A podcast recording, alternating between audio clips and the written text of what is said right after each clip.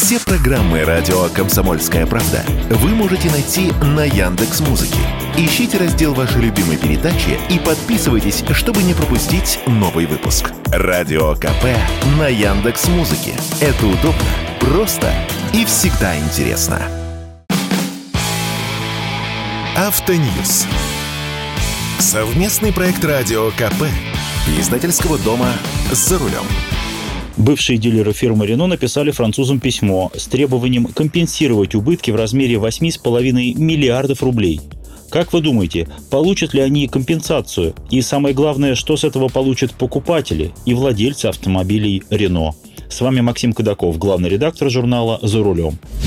Что говорят дилеры? Они негодуют. Они говорят, мы строили дилерские центры, мы оснащали их по требованиям Рено, закупали оборудование, обучали персонал. И на все это брали огромные кредиты и рассчитывали на хорошие продажи. А фирма Рено всех кинула и ушла с российского рынка. Продажи-то остановились, а покупатели требуют гарантийный ремонт. А еще обращаются с претензией на заводской брак, такое тоже бывает. И в отсутствии производителя все эти проблемы в виде прямых финансовых убытков ложатся на дилеров. Отдайте наши деньги. Правы ли дилеры в своих притязаниях? И да, и нет. Почему они правы? Да потому что все автопроизводители в последние годы как с цепи сорвались и требовали дилерские центры размером с областной дворец бракосочетания. Нужны только вот такие жидкокристаллические экраны, только вот такая мягкая мебель, а никакая другая, и только вот такие алюминиевые профили и стеклопакеты. И все это в три дорога. А на другой мебели наши клиенты сидеть никак не могут. С кого потом брали эти деньги? С покупателей, конечно.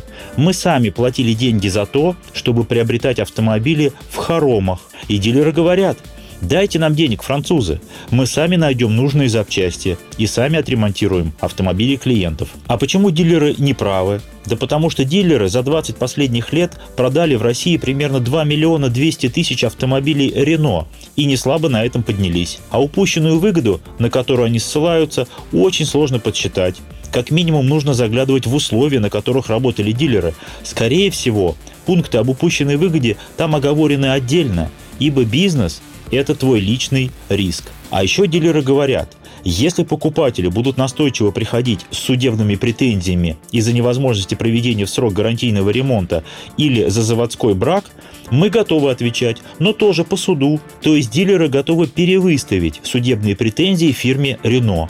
Ну, допустим, предположим, наш суд, самый гуманный суд в мире, даже примет решение истребовать с фирмы Рено соответствующие суммы в каждом конкретном случае. Ну а дальше-то что?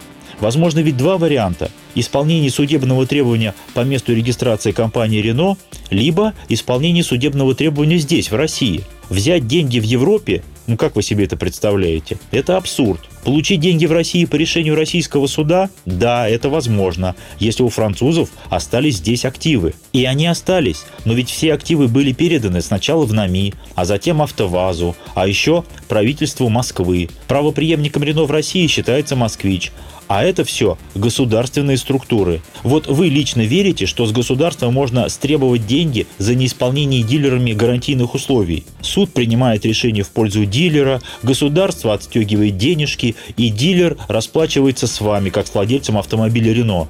Это прямо-таки вызов, челлендж. Единственный сильный аргумент – это репутационные потери. Дескать, если фирма Рено захочет однажды вернуться на российский рынок, то ей после подобных судебных решений никто не будет верить. Подорвется это самое доверие, что важнее всего в бизнесе. А я вот с этим не согласен. Будут верить. Еще как будут. Как только появится возможность снова торговать относительно доступными машинами Рено, дилеры на перегонки понесутся в очередь за официальным дилерством. Они снова возьмут новые кредиты, снова отреставрируют свои хоромы и снова будут брать с нас за это деньги. Ведь мы, покупатели, избаловались за последние годы, привыкли к комфорту.